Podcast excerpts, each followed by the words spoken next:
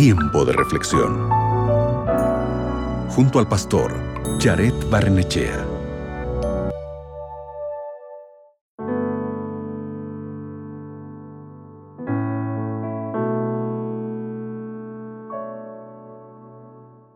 Hoy me gustaría proponerte que separes un tiempo en tu rutina y escuches este mensaje.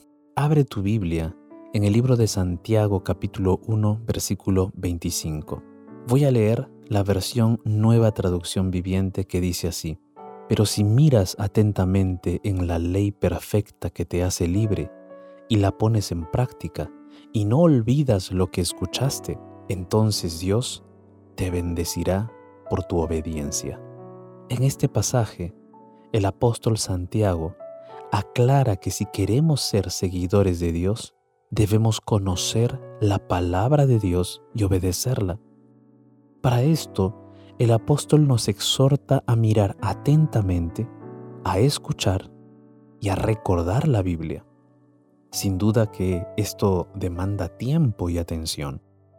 Y esto se aplica no solo a la Biblia, sino también a todas nuestras relaciones humanas. Necesitamos tomarnos el tiempo para escuchar a los demás.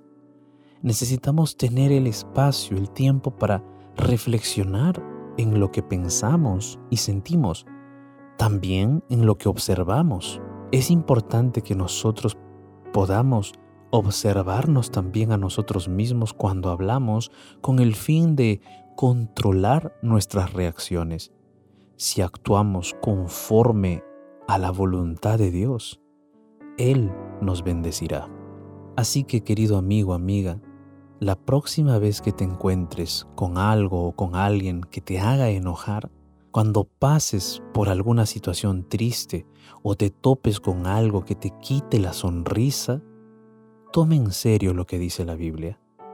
Tómate el tiempo para moderar tus emociones Piensa en tus sentimientos y argumentos y ora en silencio humildemente para que Dios te ayude a responder con bondad y con gracia. Y como resultado de todo esto, Dios te bendecirá por tu obediencia.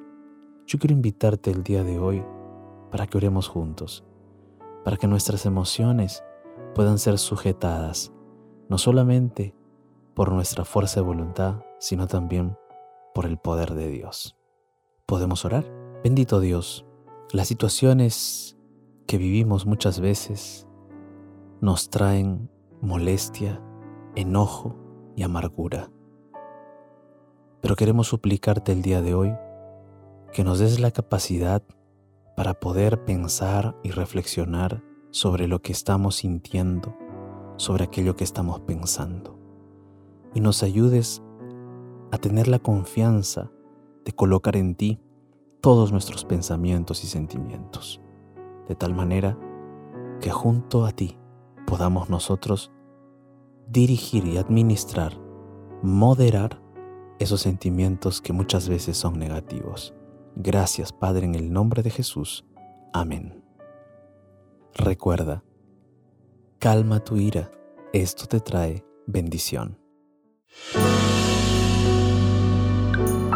Acabas de escuchar Tiempo de Reflexión con el pastor Jared Barnechea.